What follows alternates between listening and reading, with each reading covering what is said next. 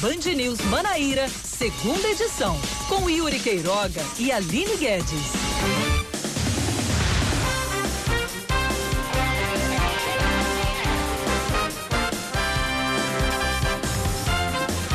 A dona da casa começa. Nossa, boa tarde, boa tarde para você, ouvinte da Band News. Hoje, quarta-feira, 12 de agosto de 2020. Boa tarde para você. Eu sou Aline Guedes, excepcionalmente. Quando você me vê iniciando aqui essa abertura, já sabe que tem mudança aqui na nossa bancada, né? Boa tarde, estou aqui recebendo meu amigo, colega Cacá Barbosa, que hoje me acompanha na segunda edição. Boa tarde, Aline Guedes. Boa tarde aos ouvintes da Band News FM. Agora 5 da tarde, 3 minutos e meio. Estamos começando mais um Band News Manaíra, segunda edição. Yuri Queiroga fez a primeira edição no meu lugar, hoje pela manhã, ao lado de Rejane. E eu tô fazendo segunda edição do lado, ao lado de Aline Guedes, no lugar de Yuri Queiroga. Vai ser muito bom estar tá por aqui até às seis da noite, atualizando as principais notícias de João Pessoa, da Paraíba, do Brasil, do mundo e se brincar até de fora dele. O quê? Se acontecer alguma coisa em Marte. Oh, mas estamos aqui. Estamos aqui. Para dar notícia. Notia é a nossa função. Vamos seguindo com as informações de hoje.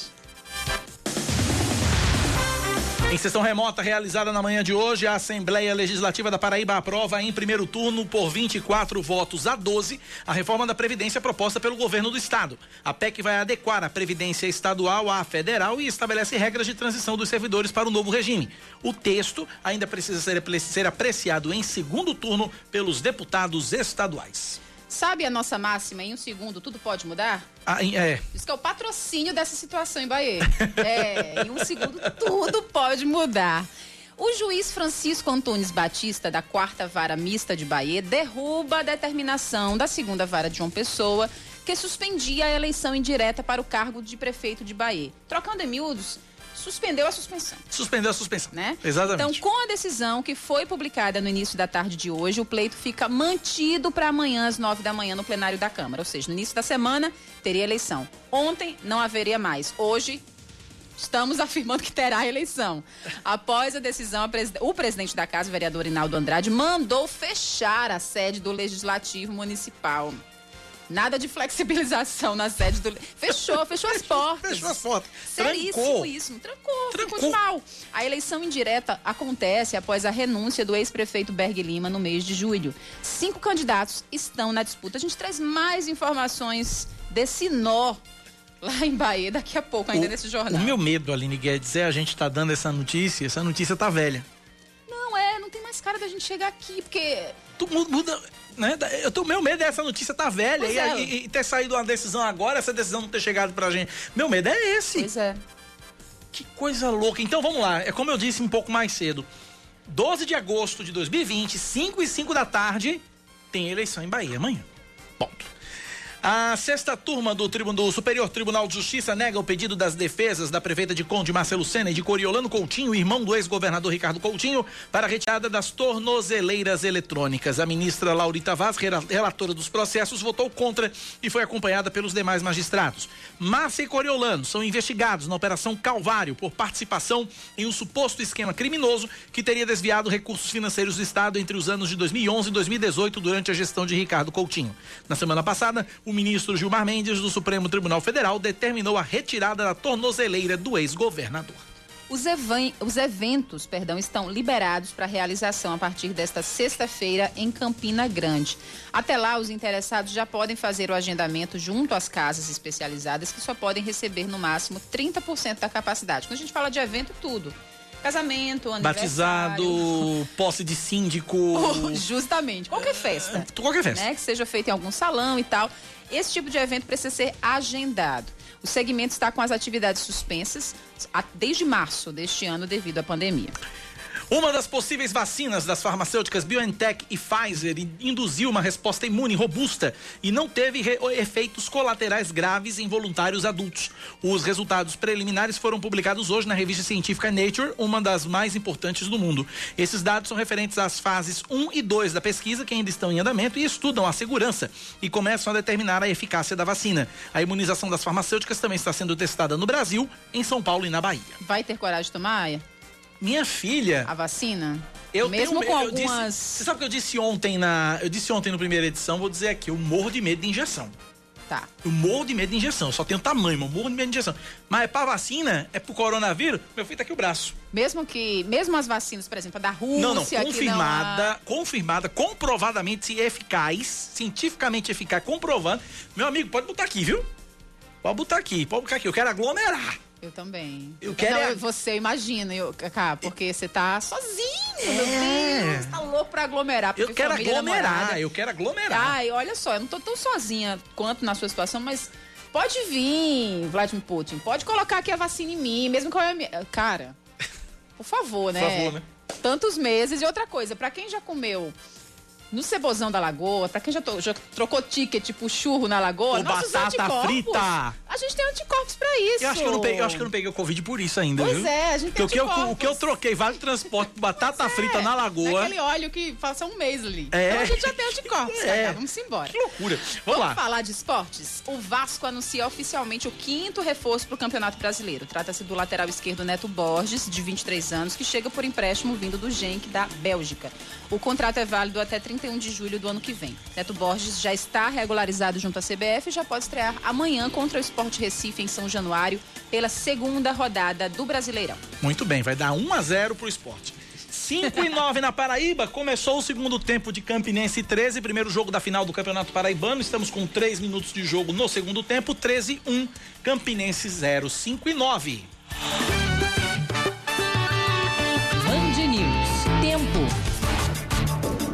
João Pessoa, tempo bem bonito, pouquíssimas nuvens Um no belo céu. entardecer na capital. Belo entardecer. Belo entardecer. Belo crepúsculo na capital. Nossa, sensacional. Nossa, sensacional, né? Nesse momento, os termômetros marcam 26 graus. A mínima deve chegar aos 23 na noite de hoje. Há, sim, possibilidade de pancadas esparsas de chuva. Já em Campina Grande, temos uma quarta-feira nublada, bem nublada. É, há possibilidade também de chuva, mas bem menor do que aqui em João Pessoa. Os termômetros agora na Rainha da Borborema marcam 25 graus. A mínima deve chegar aos 18 na noite de hoje. Se bem que, Aline, eu vou, vou- me desculpe desmenti-la, mas eu tô vendo aqui o jogo, é, as imagens aqui do jogo entre Campinense e 13 e, a e o céu bonito. Tem algumas nuvens, claro. A exemplo de- do que acontece em João Pessoa, tem um pouco mais de nuvens do que aqui em João Pessoa, mas é um entardecer também belo Ó. em Campina Grande. Que bacana. Só não tem o belo lá. Só não tem o Bela. Ah.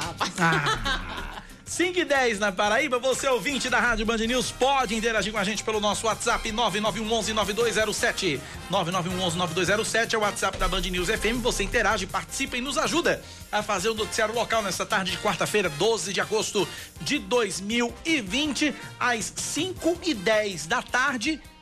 Neste momento, estão previstas para amanhã as eleições indiretas em Bahia, no plenário da Câmara. Se até às 9 da manhã de amanhã não acontecer Não nada, é culpa da gente. não é Ah, culpa. é, Não, tem, não tem eleição. Não tem eleição. Ou melhor, tem eleição. Tem eleição, é. Gente, até eu tô confundindo. Gente, tem Não, eleição. tem eleição. Tem eleição. Se acontecer alguma coisa nessas próximas horas e a gente não der, a gente não, é, não, não, não é culpa nossa. É, não é culpa nossa. Né? É culpa da situação. É culpa Fazer da situação. Fazer o quê, né? Mas, a preço de agora, 5 e 11 da tarde, as eleições estão marcadas para amanhã, 9 da manhã. Após dois cancelamentos de pleitos por, ele, por decisões judiciais, o excelentíssimo senhor juiz Francisco Antunes Batista, da quarta vara mista da cidade de Bahia, acatou o pedido do vereador Adriano Martins, que pediu a derrubada de uma liminar que suspendia a eleição indireta. Vamos ouvir. eu entrei com esse pedido é simplesmente um, que seja respeitado as leis, tanto criadas pela Câmara, como as decisões do juiz da minha cidade. E a gente faz essa eleição, nem que seja embaixo do pé de manga aqui atrás da Câmara, mas vai ser feita assim. O bom é fazer a eleição debaixo do pé de manga. Amei. Ideia sensacional. Nem que seja debaixo do pé Nem de que seja manga debaixo aqui. do pé de manga. Tem que cumprir a lei. Eu não sei qual é a dificuldade da Câmara de Bahia em entender isso. A primeira suspensão foi após controvérsias quanto à lei orgânica do município, que estabelece uma disputa eleitoral quando a vaga de prefeito estiver em vacância, como foi no caso de Berg Lima, que renunciou ao cargo no mês de julho. Tá senhora? A segunda interrupção aconteceu quando a vereadora Lucília Farias, que concorria na chapa como vice de Hinaldo Andrade, teve a candidatura impugnada por não ter indicação do partido dela, o Democratas, ao pleito. Agora, mesmo havendo a escolha de um novo gestor, a posse, a eleição é na quinta. A posse vai ser dois dias depois. O edital diz que o prefeito que foi eleito, ele só será possado dia 15. Ou seja, a prefeitura vai ficar sendo comandada dois dias pela mãe Joana, é eleito um prefeito, de imediato ele é para tomar posse e, e trabalhar. Mas no edital diz que dois dias depois. Eu espero que a justiça determine que quem foi eleito seja de imediato empossado, vá trabalhar e faça um bom trabalho e tenha cuidado para não errar, porque a justiça está de olho. Eu só tô preocupado. Se mãe Joana assumir a prefeitura nesses dois dias, vai ser a quinta prefeita. Justo, eu acho que tem que registrar em ata. Tem que registrar em ata, né?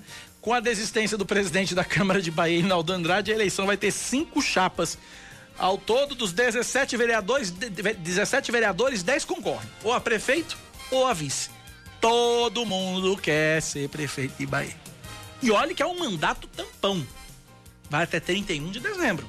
Porque 1 de janeiro toma posse o prefeito que for eleito em novembro. E talvez uma bomba, né? Tendo em vista o hiato, né? a inércia do desenvolvimento da cidade durante todo esse tempo parado. Talvez seja uma bomba para carregar daqui. Mas todo mundo quer. Quatro anos que não existiram para Bahia. Quatro anos que não existiram. E, essa, e essa pessoa, esse gestor, vai ter que segurar até 31 de dezembro. A não ser que ele fale assim: vou levar, vou carregando com a barriga, vou botar os meus, né? Sei lá mas se ele quiser fazer um bom trabalho, é uma bomba que está sendo jogada nos peitos dele. Uma bomba mas, chiando. Mas todos querem, não sei como é que é isso.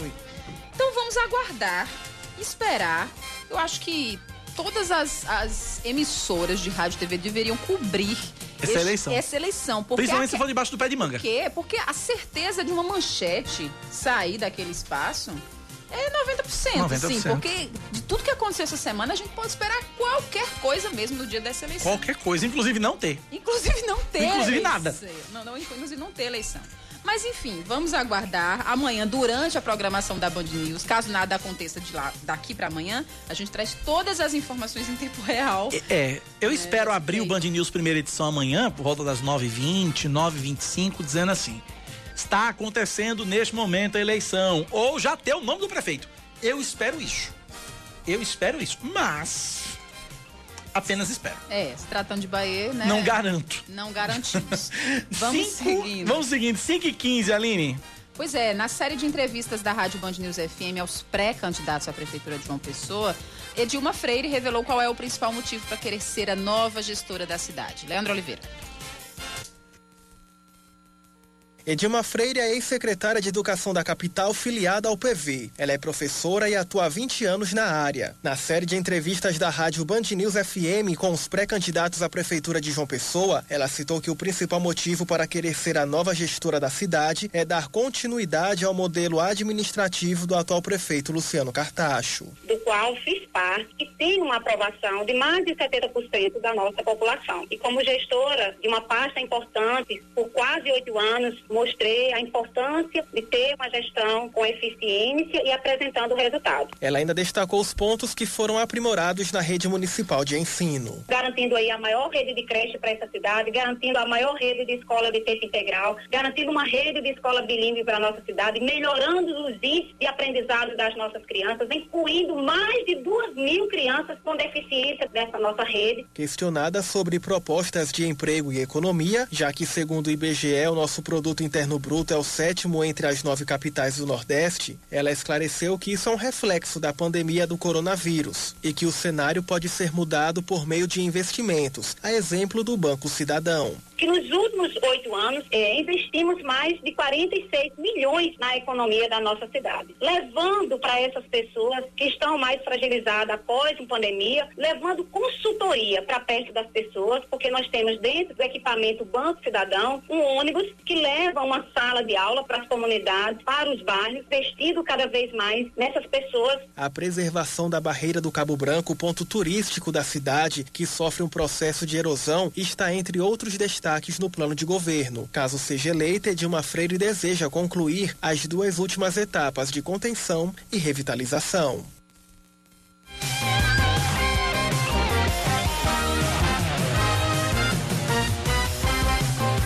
Da tarde, mais 17 minutos na Paraíba, 5 e 17. Antes de ir para o intervalo, deixa eu trazer aqui algumas participações dos nossos ouvintes aqui. O Fred, é, de, Fred de, dos, dos bancários, Bahia virou destaque internacional. Até o fim do programa muda tudo. espero é. que não, Fred. Honestamente, eu espero que não. Porque eu não aguento mais. Acho que ninguém mais aguenta. Ninguém. Né? E aí no final o Fred disse assim, a respeito da vacina, ele só falta a vacina russa ser a base de vodka. né? É bom que dispensa o álcool pra esterilizar, né? Ai, ai, ai. Quem mais aqui? Mais ouvintes participando. Esse aqui mandou áudio, vamos lá. Boa tarde, Cacá. Boa tarde, Aline.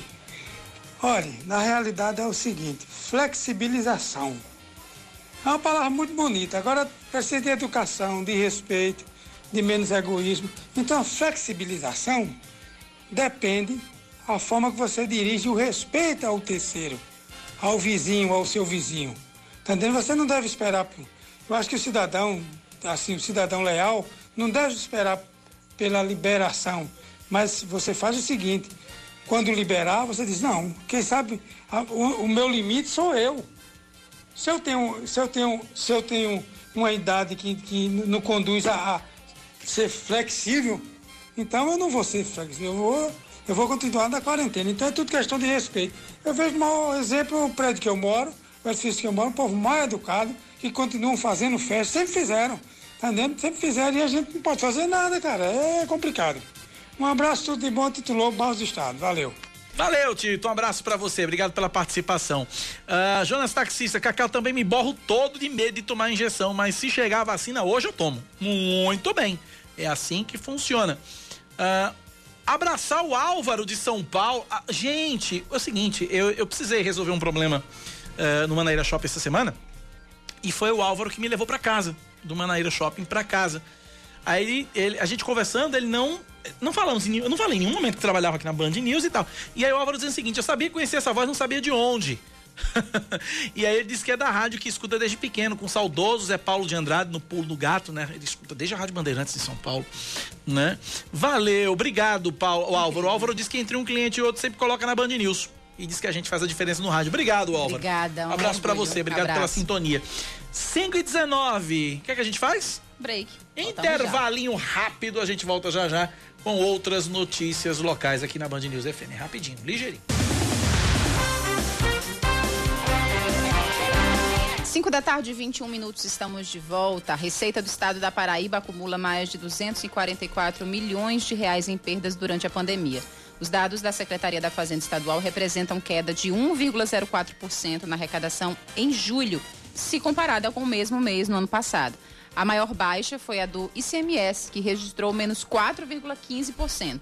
Porém, em julho houve um aumento de quase 33% na arrecadação do IPVA e de pouco mais de 20% na arrecadação com o ITCD, que é um imposto sobre herança e doações. O saldo entre a perda de arrecadação e as duas parcelas do socorro financeiro concedido pela União ainda é negativo, de cerca de 20 milhões de reais. Sete municípios da Paraíba recebem alertas do Tribunal de Contas do Estado por apresentar incidência de casos de Covid-19 acima da média. São eles Bahia da Traição, Cuité de Mamanguape, Marcação, Cabedelo, Lucena, Mamanguape e Mataraca. De acordo com o TCA, o município da Bahia da Traição, no litoral norte, tem uma proporção de 58 casos para cada mil habitantes. Marcação Mamanguape Cabedelo apresentam incidência acima de 30 casos por grupo de mil. Um outro item do alerta do TCE é a baixa aplicação de recursos federais para enfrentamento da Covid-19 e a não especificação de gastos com a saúde. O deputado estadual Felipe Leitão, do Avante, é eleito hoje por unanimidade, primeiro vice-presidente da Assembleia Legislativa da Paraíba. Felipe ocupa o lugar anteriormente ocupado pelo deputado Genival Matias, que morreu no mês de julho após sofrer um AVC hemorrágico. O novo vice-presidente da Casa de Epitácio Pessoa foi candidato único na eleição. Com isso, a liderança do G11, grupo de parlamentares criado para atuar de forma independente dentro da Assembleia, passa a ser do deputado estadual Tião Gomes, também do Avante. Um ex-conselheiro do Tribunal, ou melhor, o ex-conselheiro do Tribunal de Contas do Estado, Humberto Silveira Porto, é condenado por injúria após ter chamado a síndica do prédio onde mora de esqueleto ambulante. O fato ocorreu durante uma conversa em um grupo de WhatsApp. Ao analisar os comentários, o relator da decisão, o juiz José Ferreira Ramos Júnior, avaliou que o ex-conselheiro foi preconceituoso utilizando-se de termos pejorativos, o que causou ofensa à honra e à imagem da síndica. Com a condenação, o magistrado vai ter que pagar uma indenização à síndica no valor de 7 mil reais. Eu, se fosse o juiz, acrescentaria o seguinte: preconceituoso, pejorativo e infantil. Infantil. Agora o magistrado, né? Um O ex-conselheiro do ex-conselheiro do TCE. Tribunal de Contas. Ridículo. Uma nova pesquisa do Poder Data. Saiu barato ainda, desculpa. Saiu barato. Saiu barato ainda, 7 mil. Verdade, 7 mil só. Uma nova pesquisa do Poder Data mostra que 62% dos brasileiros tiveram emprego ou a fonte de renda prejudicados por causa da crise do coronavírus. Outros 33% afirmaram que não foram impactados diretamente e apenas 5% não souberam ou não, sou, não responderam ou não souberam. Ainda de acordo com o levantamento, 58% das pessoas ouvidas deixaram de pagar alguma conta no último mês. 38%, por outro lado, dizem que foi possível manter os pagamentos em dia mesmo com a pandemia. 4% não responderam ou não souberam. A pesquisa Poder Data entrevistou 2.500 pessoas em 512 municípios do país. A margem de erro é de 2 pontos percentuais. Ah, falar de esportes, as dispensas do meia Cássio Gabriel e do atacante Maicon Aquino podem não ser as únicas no elenco do Botafogo, porém novos nomes de uma possível barca ainda não foram divulgados pela diretoria.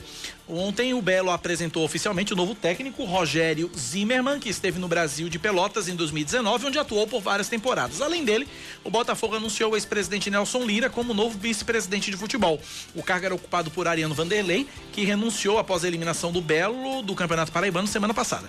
O Botafogo volta a campo na próxima segunda-feira, às 8 da noite, contra o Manaus, no estádio Almeidão, pela segunda rodada da Série C.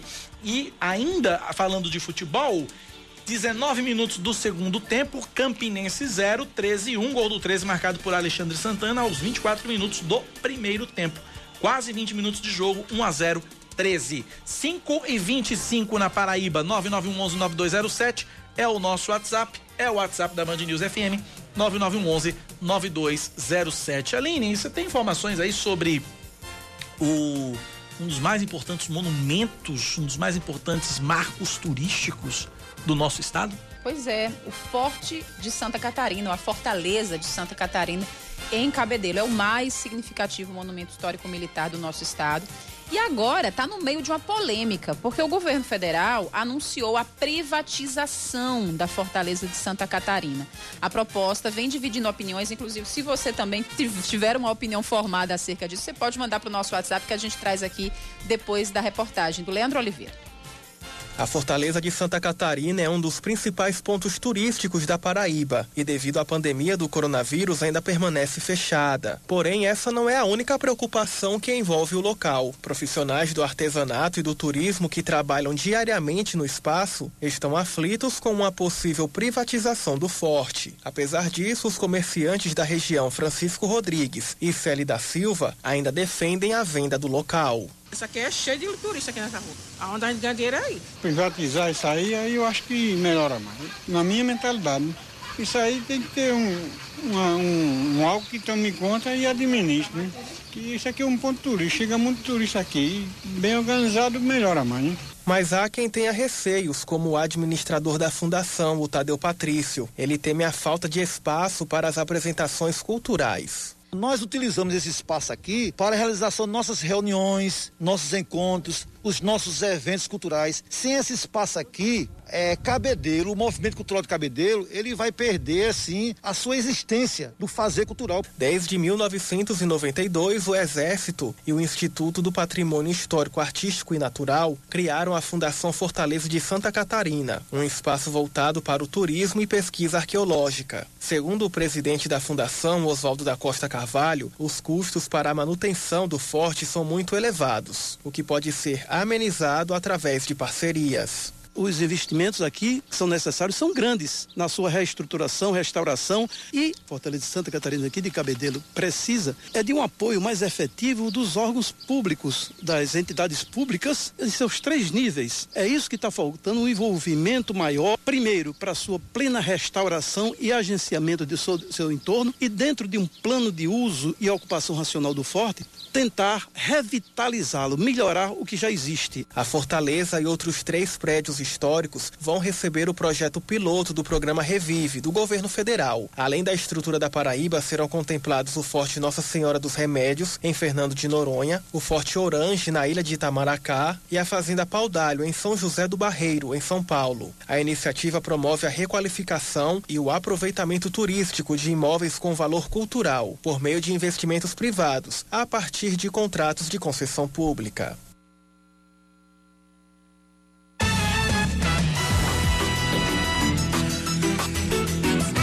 Tá aí, 5 da tarde, mais 28 minutos na Paraíba. Duas informações rápidas aqui, antes da gente seguir com o nosso noticiário. A primeira delas é que temos mudanças na liderança do governo na Câmara dos Deputados.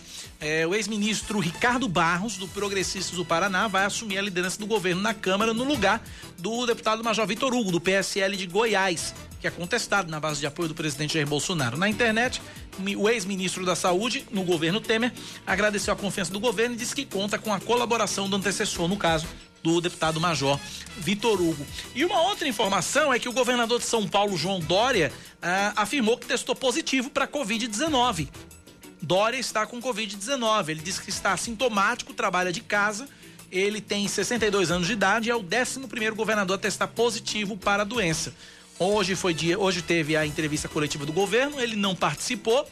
Então, tá aí, portanto, o governador de São Paulo, João Dória, infectado pelo coronavírus com a Covid-19. 62 anos é grupo de risco, mas está sintomático, é a informação que nós temos. 5 e 29 na Paraíba, 5 da tarde, mais 29 minutos. Vamos falar de empreendedorismo agora.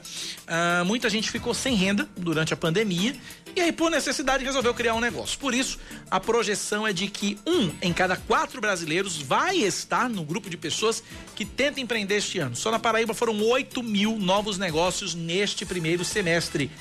Você fez uma reportagem, não foi, Aline? Sim, sim. Então vamos ouvir. Felipe Belarmino acabou de abrir uma hamburgueria. Ele vem de uma família de panificadores e agora resolveu montar o próprio negócio. Mas antes de começar, ele fez questão de que tudo fosse formalizado. A gente preferiu começar já formalizado pela questão de a gente ter acesso a preços melhores a gente consegue fazer parcerias com direto com o distribuidor e a gente consegue um preço mais acessível, podendo assim ficar mais acessível no mercado, né? Ficando, tendo um produto mais competitivo. Não é só o Felipe que decidiu investir nesse período de pandemia, não. De acordo com o Sebrae Paraíba, foram 8 mil novos negócios abertos apenas no primeiro semestre de 2020, um aumento de 5% comparado com o mesmo período do ano passado. De acordo com o gerente regional do Sebrae, João Alberto Miranda, a pandemia impulsionou a vocação natural do brasileiro de empreender. O crescimento está principalmente entre os microempreendedores individuais, aquele pessoal que decidiu ser seu próprio patrão. As pessoas aproveitaram a oportunidade para abrir novos negócios e abrir enquanto MEI, tirar o CNPJ, constituir enquanto MEI uma empresa de boa gestão, baixos custos, paga um imposto lá de R$ reais por mês, o que corresponde a um crescimento de 8,4%. Mais de 8.800 pessoas se constituíram nesses seis meses de 2020. O empresário Felipe Belarmino conta que o processo de cadastro no MEI foi simples e rápido. É muito rápido, na internet mesmo não tem nem burocracia. Eu acho que a questão não foi nenhuma hora. Isabela Lima abriu uma empresa que fabrica donuts pouco antes da pandemia começar. Em meio às incertezas do período, resolveu ousar e profissionalizar o negócio. Deixou a cozinha de casa e partiu para um espaço maior. Fez questão de ter a segurança da formalização e virar microempreendedora. A gente começou de verdade né, a investir no delivery divulgação da, da empresa, a gente se preocupou com essa questão da formalização para poder também entrar nas plataformas, né, que ajudaria na, na nossa, nas nossas vendas. É possível se cadastrar no mês sem sair de casa. Basta acessar o portal do empreendedor e inserir os dados pessoais e as informações do negócio. Os MEIs da quarentena ainda têm o benefício de deixar para depois o pagamento da contribuição mensal do Simples. O valor não passa de R$ 58,25 por mês. Seus filhos. Com Roseli Saião e Thaís Dias.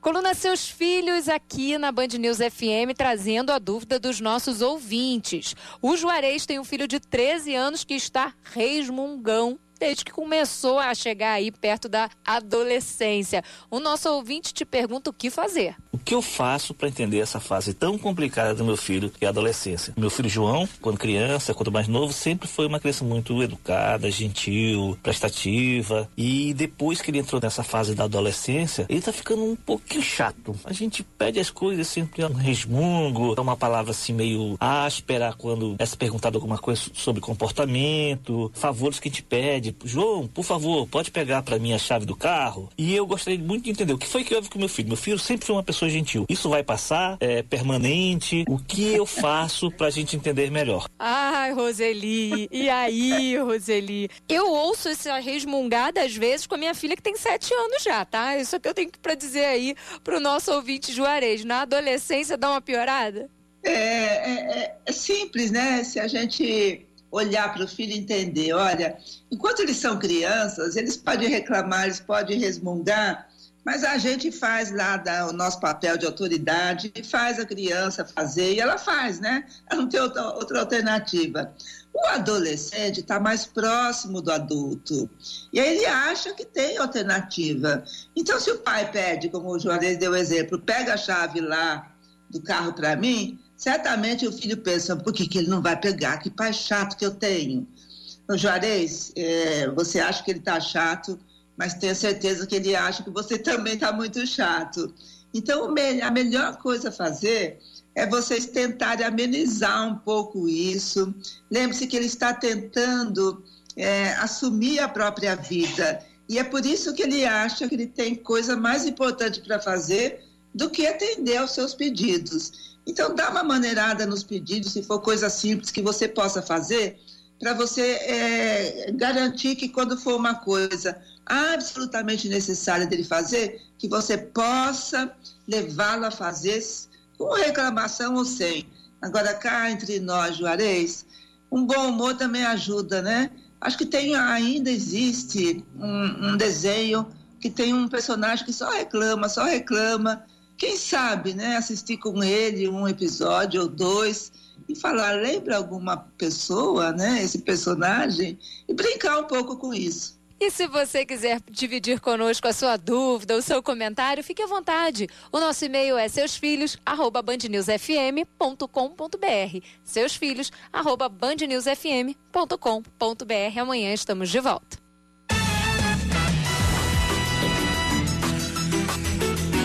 Cinco da tarde, mais 35 minutos agora na Paraíba. 5 e 35 Ouvintes participando pelo nosso WhatsApp: 9911 9207 9911 9207. Vamos ouvir. Fortaleza de Cabedelo é um patrimônio do povo. Isso aí, de fato, para mim, na minha concepção, quem deveria realmente cuidar e preservar é o poder público. O poder público. Pode até terceirizar alguma coisa dentro, a limpeza, coisa desse tipo. Mas o poder público que tem que estar tá aí em frente. Né? Então, assim, a privatização de um, um equipamento desse, eu acho que só restringe o povo, né? Com certeza isso encarece, o acesso fica mais restrito e assim vai. Obrigado, ouvinte, pela participação. 5h36, vamos atualizar o trânsito, Aline? Vamos, vamos lá.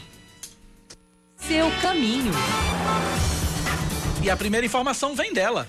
que acabou a tarde, Aline, o trânsito lento, viu? Próximo ao acesso oeste. Trânsito bastante lento aí no sentido é, João Pessoa, Bahia. Então quem, tiver, quem vier por aqui não, vai, não, não tá parado, né? Mas está bastante movimentado aqui na rodovia BR, BR 230. Nossa Samara Gonçalves trazendo informação do trânsito. Obrigado, Samara. Pedro II com trânsito intenso até as proximidades do semáforo com a, com a Rui Barbosa, sentido bairro. 5h37, intervalo, Aline? Isso, a gente volta já. A gente volta já já com o último bloco do Band News Manaíra, primeira edição. Outra informação de trânsito que acaba de chegar é que trânsito flui bem na ladeira de acesso para o altiplano, maior fluxo no sentido bairro. 5h37.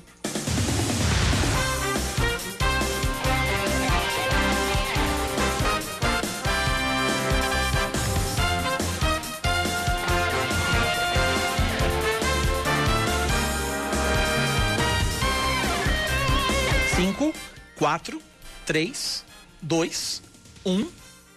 5h40. Nos pregos. Nos pregos. Estamos de volta com o Band News Manaíra, segunda edição nesta quarta-feira, meio de semana, 12 de agosto de 2020. O corte de verba para as universidades federais anunciado pelo Ministério da Educação deve retirar 18,2% da verba da Universidade Federal da Paraíba em 2021. De acordo com a reitora Margarete Diniz, o corte seria de 26 milhões de reais no custeio e de 1 milhão e meio de capital. Caso a proposta seja aprovada pelo Congresso, a reitora garante que não haverá corte na assistência estudantil nem na ação dos 16 centros da UFPB. Em 84% dos municípios paraibanos, nenhum morador viajou em 2019, de acordo com a PNAD contínua do IBGE. O resultado divulgado hoje deixa Paraíba na quinta maior proporção do país, atrás apenas de Alagoas, Amapá, Pernambuco e Rio de Janeiro. Por outro lado, a Paraíba foi o principal destino de 323 mil viagens realizadas em 2019, o que representa cerca de 1,6% do total de deslocamentos nacionais. Entre os estados do Nordeste, essa foi a terceira menor participação no cenário nacional, superando apenas Alagoas e Sergipe. Mais um destaque: a Fundac define que as visitas de parentes a jovens que cumprem medidas socioeducativas vão ser retomadas na próxima terça-feira. As visitas começam a partir das 8 da manhã, tendo duração de até 3 horas, mas a entrada só é permitida até as 9 da manhã. Elas devem acontecer a cada 15 dias. Apenas uma pessoa por visita é permitida e estão proibidas as entradas de crianças, gestantes, pessoas com doenças crônicas e idosos acima de 60 anos. A portaria com os novos protocolos para o retorno das visitas está disponível na edição de hoje do Diário Oficial do Estado. Desde março, sem cinema, devido à pandemia, João Pessoa vai receber sessões drive-in neste mês de agosto. Na modalidade, o público assiste o filme de dentro do carro. As sessões dos filmes e mais um show de comédia vão acontecer de 19 a 23 de agosto na Estação das Artes, prédio anexo à Estação Cabo Branco. Serão exibidos os filmes Aquaman, Coringa, Nasce uma Estrela, It, a Coisa, Aves de Rapina, A Freira, Detetive Pikachu e Creed, além de um show do humorista Renan da Resenha. Os ingressos já estão à venda no site ingressonacional.com.br e cada passaporte vale para um carro com até cinco pessoas. A Rússia anuncia que o primeiro lote da vacina contra a Covid-19 estará pronto para ser aplicado em alguns médicos em duas semanas. O país também rejeitou as preocupações sem fundamento, segundo os russos, em relação à segurança levantadas por alguns especialistas devido à rápida aprovação por Moscou. O presidente Vladimir Putin anunciou ontem que a Rússia havia se tornado o primeiro país a dar aprovação regulatória para uma vacina contra a Covid-19 depois de menos de dois meses de testes em humanos. Os testes em estágio avançado da dose ainda não foram concluídos. Futebol, Aline. O Corinthians retira três pessoas da delegação que viajou a Belo Horizonte para a partida diante do Atlético Mineiro pela segunda rodada do Brasileirão, após elas testarem positivo para a Covid-19. As equipes se enfrentam hoje, às 7h15 da noite, no Mineirão. Os nomes dos infectados serão mantidos em sigilo pelo clube, que desde o início da semana passou a adotar um esquema de não divulgar a lista dos jogadores relacionados para cada partida deixando assim a possibilidade de confirmação apenas no momento da escalação da equipe. O Corinthians confirma ainda que, segundo exames previstos na diretriz técnica operacional de retorno das competições da CBF, toda a delegação que vai participar da partida realizou testes PCR e sorológicos e tiveram resultado negativo para o vírus.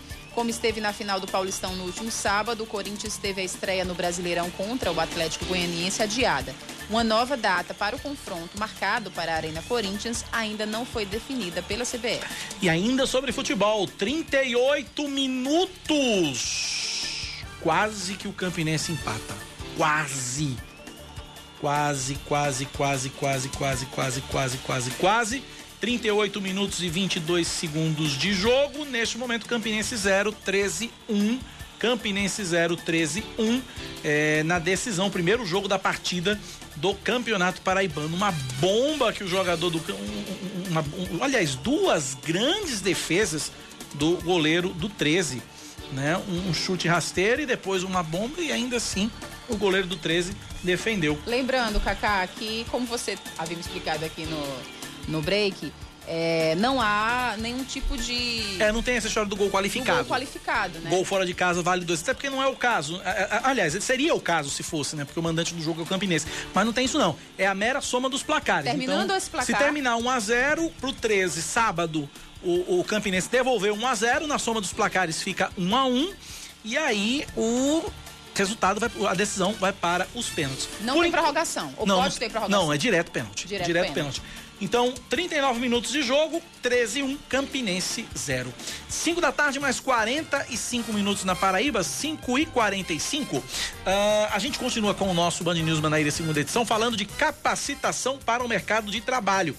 Programa Escola Social da Prefeitura de João Pessoa está com inscrições abertas para 10 cursos profissionalizantes e mais de 400 vagas. Na linha Lilian Pereira diretora de organização comunitária e participação popular. Lilian, bom dia. Bom dia não, eu sabia que ia dar bom dia. Eu tinha certeza que ia sair um bom dia. Lilian, boa tarde, quase boa noite. Bem-vinda ao Band News Manaíra, segunda edição. Boa tarde, boa tarde a todos. Vamos lá então, Lilian. É, esses são cursos de capacitação em que áreas e quais são os, a- qual é a oferta de cursos? É, nós temos cursos na área de gastronomia, cursos na área de embelezamento, artesanato e oficinas de empregabilidade e empreendedorismo. Como, como é- se comportar na entrevista de trabalho, como elaborar um currículo, é, pra- oficinas para menor aprendiz, dentre outros. Como é que as pessoas podem ter acesso a esses cursos? Qualquer pessoa pode ter acesso? Como é que funciona? As pessoas que têm cadastro são cadastradas no feito o cadastro único. Desculpa, que está dando retorno. Pronto, pode É, falar, fique tranquila. Se, se for o caso, se você precisar falar, pode tirar do telefone do ouvido, que aí não dá problema não. Pode falar. Pronto. As pessoas que têm um cadastro único e são maiores de 18 anos. E de que forma é feita essa inscrição? É via internet? As pessoas Ela- procuram? Como é, Não, como é, as que- como é que é as feito inscrições isso? são por telefone. Elas podem se inscrever através de três números. É 3214 9244 3218, desculpa, 3218 9244 3218 9245 é, deixa eu só. E o 3214. Cadê? Deixa eu só confirmar aqui o número. Vou, vou ficar lhe devendo essa informação agora, porque eu não estou com o número aqui Bom, na tudo mão. bem. Temos dois números aqui: 3218-9244, 3218-9245. Lilian, é, E antes, aí, é, as esse equipes que projeto. atendem, elas vão direcionar de acordo com o curso que a pessoa escolher. Ah, eu quero fazer um curso eh, de empreendedorismo. Aí a gente vai direcionar para o local onde vai ser realizado esses cursos. Certo. Lilian, antes esse projeto, né, esse programa, o Escola Social, ele é logicamente feito totalmente de forma presencial. E agora com a pandemia, vocês tiveram, né, que mudar esse formato. Algumas aulas serão remotas, outras serão de forma presencial. Como é que vocês estão fazendo essa mudança e quais realmente, quais cursos necessariamente precisam ser feitos eh, de forma presencial? É, os cursos da parte mais prática, como barbeiro, é, confeitaria, não nos permite fazer de forma remota. Então, o que, que a gente vai fazer? Vai diminuir o grupo de alunos, então vai ser uma turma menor, é, com todas as medidas preventivas. O uso de máscara de forma obrigatória, o distanciamento, o uso do álcool, né? Então, a gente vai trabalhar dessa forma. Então, vamos repetir então os canais de contato 32189244, 32189245. A- As pessoas já podem procurar esses telefones a partir de quando e até quando? Pronto. Os cursos estão abertos até que se encerrem as inscrições. Como são poucas vagas por curso, é muito dinâmico. Então, a gente vai, vai preencher, à medida que for preenchendo, a gente vai encerrando. Mas as pessoas podem ligar nesses, nesses números que a gente vai direcionando. E havendo alguma desistência, a gente já chama, uma pessoa interessada. Lilian, esses cursos eles são totalmente voltados para jovens, para pessoas que estão procurando o primeiro emprego ou qualquer pessoa de qualquer idade, estando logicamente inscrita no CAD único, como você falou, né, inserido em algum programa assistencial do município, do estado ou um programa federal, qualquer idade pode participar. Os cursos são direcionados a todas as idades. É como, assim, a gente vai ter jovem aprendiz, então é um grupo mais jovem, né? Tem o artesanato, que já é um público mais, mais idoso. De- então, assim, abrange todas as idades. Ok, Caso conver- a pessoa queira. Ok, conversamos, portanto, com Lilian Pereira, diretora de Organização Comunitária e Participação Popular. Lilian, obrigado pela participação. Forte abraço, até a próxima. Obrigada a vocês. Obrigado pela participação. Tá aí, portanto, capacitação nunca é demais, ainda mais nesses tempos de que as pessoas precisam estar preparadas o tempo todo, né? 5 e 50 na Paraíba, 45 minutos de jogo. O, o, o, o árbitro deu mais 4 minutos, o jogo vai a 49.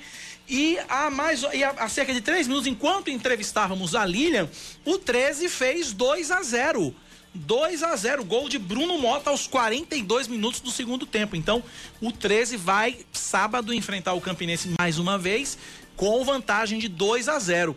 Se o Campinense devolver o placar de 2 a 0 para o 13, aí vai para os pênaltis. O 13 pode perder por 1 a 0, que é campeão, né? Então a gente está aí nessa. Estamos aí nos minutos finais, já estamos nos acréscimos, 4 minutos de acréscimo, 45 e 47 agora de jogo. 13 2, Campinense 0. 5 da tarde, mais 51 minutos agora na Paraíba, 5 e 51. Aline, sabe o Deus embargador? Deus embargador? O Siqueira lá, o Eduardo Siqueira, que distratou o guarda municipal em Santos. Sim, claro né? O Deus, Deus embargador, claro, de... porque ele se sente, né? É, o, Deus. Deus embargador, né? O Conselho Nacional de Justiça vai decidir no próximo dia 25, o CNJ vai decidir agora no próximo dia 25 o futuro do desembargador que humilhou guardas municipais em Santos, no litoral paulista. Eduardo Siqueira rasgou a multa que recebeu por estar caminhando sem máscara pela orla da praia e desrespeitou os guardas civis municipais que o abordaram. O CNJ colheu informações sobre o episódio e marcou a sessão para análise do caso. Conselheiros ouvidos pela Rádio Bandeirantes afirmam que a maioria defende a abertura de processo administrativo com o afastamento do desembargador das funções. Já não era sem tempo, até porque o, o senhor doutor Eduardo Siqueira não é a primeira vez que ele destrata pessoas de forma gratuita, né? Então já tem. Acho que já faz, depois de um tempo, já faz meio que pensando, não vai acontecer nada. É. Por que não, né? Tratar o outro da forma como, como é. quem bem entender. Né? Por que não, né? 552 na Paraíba, ouvintes participando pelo nosso WhatsApp. Boa tarde a, a todos da Band News. É, faça um apelo aí, que, que é Ivanildo Mangabeira 8, que os ônibus voltem os horários normais, assim, algumas linhas, como Mangabeira 8 e outros bairros, porque o comércio na, no centro, na praia, tá normal, quase. Mas é, nós tem que trabalhar. E o acontece que não tem ônibus tarde da noite. Só vai ter o tetel de 10 horas da noite, mas não dá para nós pegar. Veja aí o que você pode fazer, Cacá. Boa noite. O que eu posso fazer é pedir para a CEMOB avaliar a situação, né? Pedir para a CEMOB que avalie a situação e veja aí o apelo do nosso ouvinte. 553 saíram números do coronavírus na Paraíba, Aline. Paraíba confirma nesta. Acabou de sair o boletim. É, a Paraíba confirma nesta quarta-feira 1.078 novos casos de Covid-19 nas últimas 24 horas. Com isso, são 92.897 casos confirmados, 108.154 casos descartados, 2.071 mortes, uh, ah, 47.111 pacientes recuperados. É, de ontem para hoje, foram confirmados 25 óbitos. Desses 25, oito de fato ocorreram nas últimas 24 horas. Ocupação de leitos de UTI, adulto, pediátrico e obstétrico, em todo o estado é de 41%. Uh, fazendo recorte apenas dos leitos de UTI para adultos na região metropolitana, a taxa de ocupação chega a 46. Em Campina Grande, 34% dos leitos de UTI ocupados.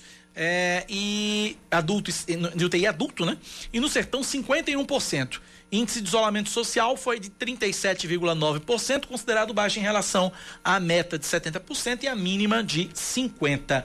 Jogo encerrado no Amigão. Campinense 0, 13 2, gols de Alexandre Santana aos 24 do primeiro tempo e Bruno Mota aos 42 do segundo. Isto quer dizer que no próximo sábado, 4 da tarde, no Amigão, o 13 pode perder por até um gol de diferença, que é campeão paraibano. 13 tirou o Botafogo, né? 13 tirou o Botafogo. Botafogo tinha ganho, tinha vencido a primeira partida por 2 a 0 e o Campinense, e o 13 tirou empatou.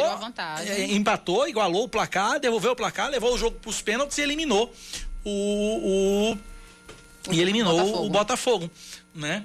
Então tá aí, portanto, 2 a 0 13 sobre o Campinense. 5 da tarde, mais 55 minutos na Paraíba. 5 e 55 agora. A gente eh, segue com o nosso noticiário aqui na Band News FM. Daqui a pouquinho tem o nosso querido Tio Ray. Daqui a pouquinho tem o nosso Com querido É Tio Ray Coisa. com o É da Coisa. É da Coisa repleto de informações para você, análises. Acabei de receber uma informação, Aline, da Câmara de Bahia. Câmara de Bahia acabou Não. de ser notificada Ah, tá.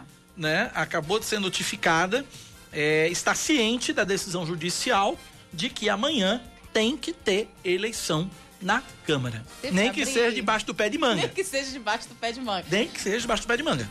Mas tem que ter a, a, a Lembra o eleição. nome do excelentíssimo presidente da, Presidente da, Câmara? da Câmara? Inaldo, Inaldo Andrade. Inaldo, você sabia que o Inaldo convidou a Sâmara para ser vice? Sério? Segunda-feira. É verdade, bem lembrado. Ele convidou no ar que a Sâmara Gonçalves, quando a vice, a, a candidatura da, da vice foi impugnada, aí ele falou: não, vou concorrer, nem que seja com você, Sâmara. Você não quer concorrer comigo? Você vê como é que tá o coisa. nível. Você vê como é que é o negócio, né? Das eleições Você vê como é que tá o negócio. Pega no minha- meio da rua. É. tá? Pega, pega no Vem, meio vem da rua. Vem, vem. E ainda bem, ainda bem que tem que ter pelo menos filiação partidária, né? Porque se não, se não tivesse filiação partidária, o negócio é complicado. Olha, saiu uma pesquisa do Procon de João Pessoa, o preço do botijão de gás varia entre 65 e 75 reais. É, de acordo com o levantamento do Procon estadual divulgado hoje. É, foram levantados os preços do botijão em 29, em 29 estabelecimentos, nas modalidades à vista, com e sem entrega, a prazo, com ou sem entrega, e o botijão novo, que é o botijão mais o gás, né? O menor preço do botijão de 13 quilos em pagamento à vista com entrega é de 65 reais. Em Gramame, Mangabeira e 3 de maio. Já o maior preço é de 75 reais em Manaíra e também em Mangabeira. Sem entrega, o menor preço é de 65 reais em Gramame, Mangabeira, Torre e 13 de maio. O maior é 75 em Manaíra e também em Mangabeira. Eh, 75% dos 29 estabelecimentos com pagamento à vista, o predomínio é o valor de 70 reais pelo botijão. No pagamento a prazo, o menor preço do botijão foi de 68 reais em Gramame e o maior preço do botijão a prazo foi de 75 reais em nove estabelecimentos. Então, entre 65 e 75 reais é o preço da botija de gás em João Pessoa. E não há nada que tenha subido mais esse ano do que botijão de gás. Sem dúvida. Cada mês a gente tem um aumento. É, lógico que a gente sofre também, por exemplo, quando, so- quando sobe a tarifa de energia, de água, enfim, de outros, de outros insumos. Mas botijão de gás, cara, e é uma coisa que é- é- a gente assiste isso acontecendo, ninguém faz nada, ninguém fala nada, ninguém explica o porquê. Eu literalmente assisto, porque eu acho que tem uns Cara. dois anos que eu não troco botijão de gás. Isso é econômico, né, Cacá? Eu cozinho Sozinho, pouco, eu gosto de cozinha cozinhar pouco, e cozinho. Eu gosto de casa, cozinhar, embora eu goste de cozinhar, eu cozinho pouco, passo o dia fora de casa, peço muito comida fora, né? De, de, de aplicativo e tudo mais. Mas eu acho que tem uns dois anos que eu não troco meu gás. Nossa. Acho- Então, então tá bom pra você. Tá, não, tá maravilhoso. pra. Você não tá sentindo impacto negativo. Não, eu não, mas tem gente que sente o impacto, tem gente que tem que comprar dois, três botijões ao mês e realmente uma parcela considerável do orçamento vai pro gás de cozinha. 5,59. Vambora. É hora de dar tchau. Vem aí o É da Coisa com o Reinaldo Azevedo. É, e mais informações sobre as eleições de Bahia e também sobre o Campeonato Paraibano a gente traz aqui na programação da Band News. Cacá, sempre um prazer dividir a bancada com Ah, você. eu adoro, Obrigada, eu adoro viu? vir aqui. Adoro vir aqui, adoro dividir a bancada com você. Amanhã eu tô de volta às 6 da manhã, logo cedinho, aqui na Band News FM. Às 9h20 tem o Band News Manaíra, primeira edição.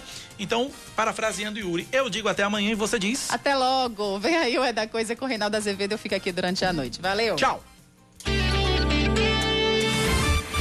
Você ouviu Band News Manaíra, segunda edição.